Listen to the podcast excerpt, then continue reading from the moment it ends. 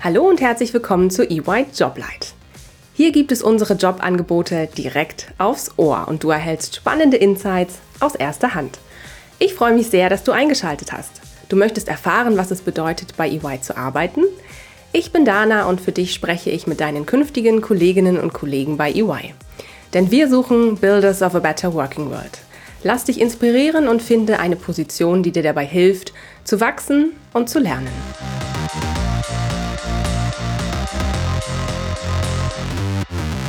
Hallo und herzlich willkommen zu einer neuen Folge EY Joblight. Ich freue mich heute mit Achim über die ausgeschriebene Stelle des oder der Senior Consultant bzw. Consultant im Bereich Finance and Accounting in unseren Financial Accounting Advisory Services zu sprechen. Herzlich willkommen, Achim. Schön, dass du da bist. Hi Dana, vielen Dank für die Einladung. Sehr gerne. Danke, dass du uns heute einen Einblick in deinen Berufsalltag gibst. Bevor es losgeht, stell dich doch bitte kurz vor. Wer bist du? Was machst du bei EY? Genau, ich bin Akim und ich arbeite als Senior Consultant in der Abteilung FASG. Das steht für FAS Accounting Support Group. Und wie der Name schon sagt, gehören wir damit zur FAS, also der Financial Accounting Advisory Services Gruppe bei EY. Ich bin jetzt seit fast vier Jahren bei EY am Düsseldorfer Standort. Ursprünglich bin ich hier gestartet in der Audit, also in der Wirtschaftsprüfung, und bin dann nach knapp zwei Jahren in meinen jetzigen Bereich gewechselt. Vielen lieben Dank, Achim.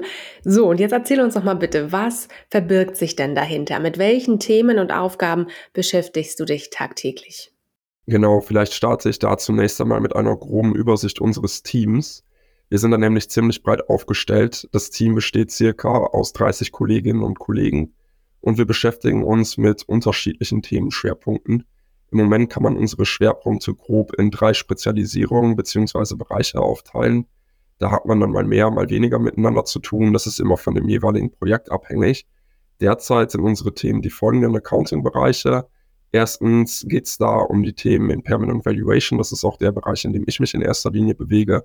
Zweitens haben wir dann die Financial Instruments und drittens die Employee Benefits. Ziel in der Zukunft ist es aber auch, da gegebenenfalls noch weitere Spezialistenteams aufzubauen. Und wenn ich da jetzt noch ein bisschen eingehe auf die Themen, mit denen wir uns beschäftigen, im Bereich Impermanent Valuation ist das zum Beispiel die Unterstützung bei der Prüfung oder der Erstellung, je nachdem, ob wir gerade an einem Prüfungs- oder Beratungsmandat arbeiten, von Bewertungsmodellen im Rahmen der Prüfung oder Erstellung des Jahresabschlusses. Da geht es dann zum Beispiel um Beteiligungen an anderen Unternehmen, die der Mandat bilanzieren muss. Im zweiten Bereich, also Financial Instruments, geht es darum, Derivate zu bewerten, alles rund um das Thema Hedge Accounting und so weiter und so fort. Das ist zum Beispiel ein ganz, ganz großes Thema bei Unternehmen, die sehr energieintensiv arbeiten, also in ihren Produktionsprozessen viel Strom verbrauchen, wenn man sich da zum Beispiel für Preisschwankungen am Markt absichern will. Weil klar, wenn ich viel Strom verbrauche und da die Preise anziehen, dann habe ich natürlich in meinem Unternehmen ein großes Problem. Haben wir auch im letzten Jahr gesehen, dass das oft ein wirklich heißes Thema gewesen ist. Und der dritte und letzte Bereich, die Employee Benefits, da handelt es sich um die Vergütung und Altersversorgung für Mitarbeiter. Da ist ja eigentlich jedes Unternehmen auch von betroffen. Wir arbeiten hier in einem ganz breiten Spektrum, um mal ein paar Themen in den Raum zu werfen. Da beschäftigen wir uns zum Beispiel mit der Bewertung von Ansprüchen aus variabler Vergütung und Pensionen. Wir haben die Prüfung und Erstellung von Vergütungsberichten oder der Berichterstattung im Rahmen des immer wichtiger werdenden Social Reportings der Unternehmen. Jetzt habe ich viel geredet, sorry dafür, aber wie schon angesprochen, wir decken wirklich ein umfangreiches Spektrum ab und da habe ich euch jetzt gerade einen kurzen Überblick drüber gegeben. Und es klingt ja auch sehr, sehr spannend. Vielen lieben Dank, dass du da auch konkrete Beispiele mitgebracht hast. Wie würdest du denn jetzt deinen Arbeitsalltag in nur drei Worten beschreiben? Als erstes, ganz spontan, fällt mir da auf jeden Fall vielfältig ein, einfach weil wir so viele Bereiche abdecken. Anspruchsvoll wäre dann, glaube ich, mein zweites Wort, weil die Themen halt auch oft wirklich schwierig und anspruchsvoll sein können. Und zum Schluss dann noch schnelllebig, weil es auch oft projektbezogenes Arbeiten ist, wo man sich dann schnell auf neue Situationen anpassen können muss. Das klingt toll. So, und jetzt verrat uns doch mal, Achim, was ist denn das Coolste an deinem Job? Auf jeden Fall das Miteinander im Team. Wir sind wirklich sehr divers aufgestellt, sowohl was die kulturellen Hintergründe als auch die akademischen Hintergründe angeht. Das ist wirklich spannend und macht Spaß. Davon abgesehen kann ich aber auch nochmal an meine drei Adjektive von eben anknüpfen. Unser Arbeitsalltag ist wirklich sehr vielfältig und abwechslungsreich. Wir haben schon ein gewisses Maß auch an Kreativität. ähm, weil es teilweise für Fragestellungen auch keine Standardansätze gibt.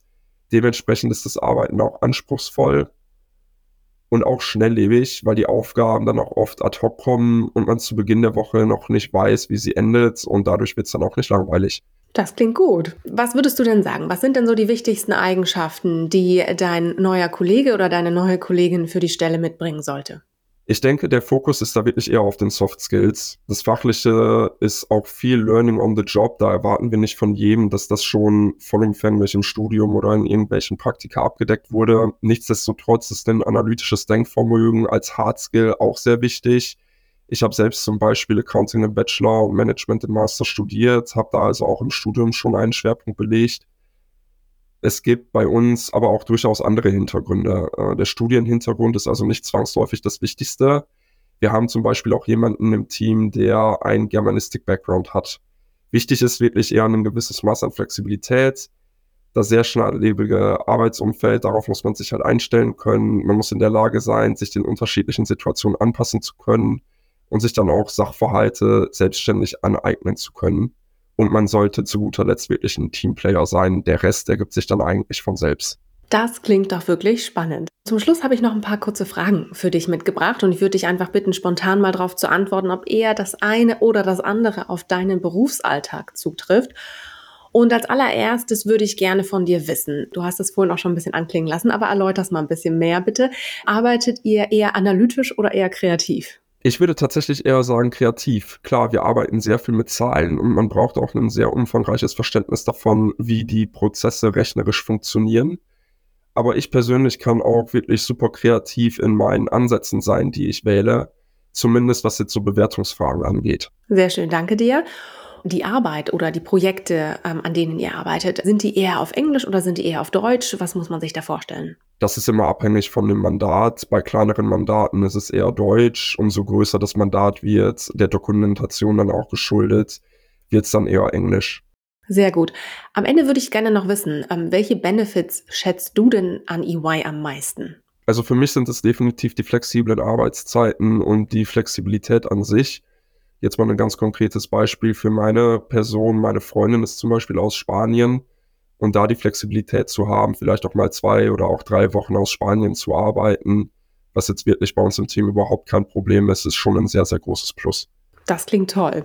Ganz herzlichen Dank, lieber Achim. Du hast mir und den Zuhörerinnen und Zuhörern heute spannende Einblicke in deinen Berufsalltag gegeben ähm, aus dem Bereich Finance and Accounting in unseren Financial Accounting Advisory Services. Vielen herzlichen Dank dafür.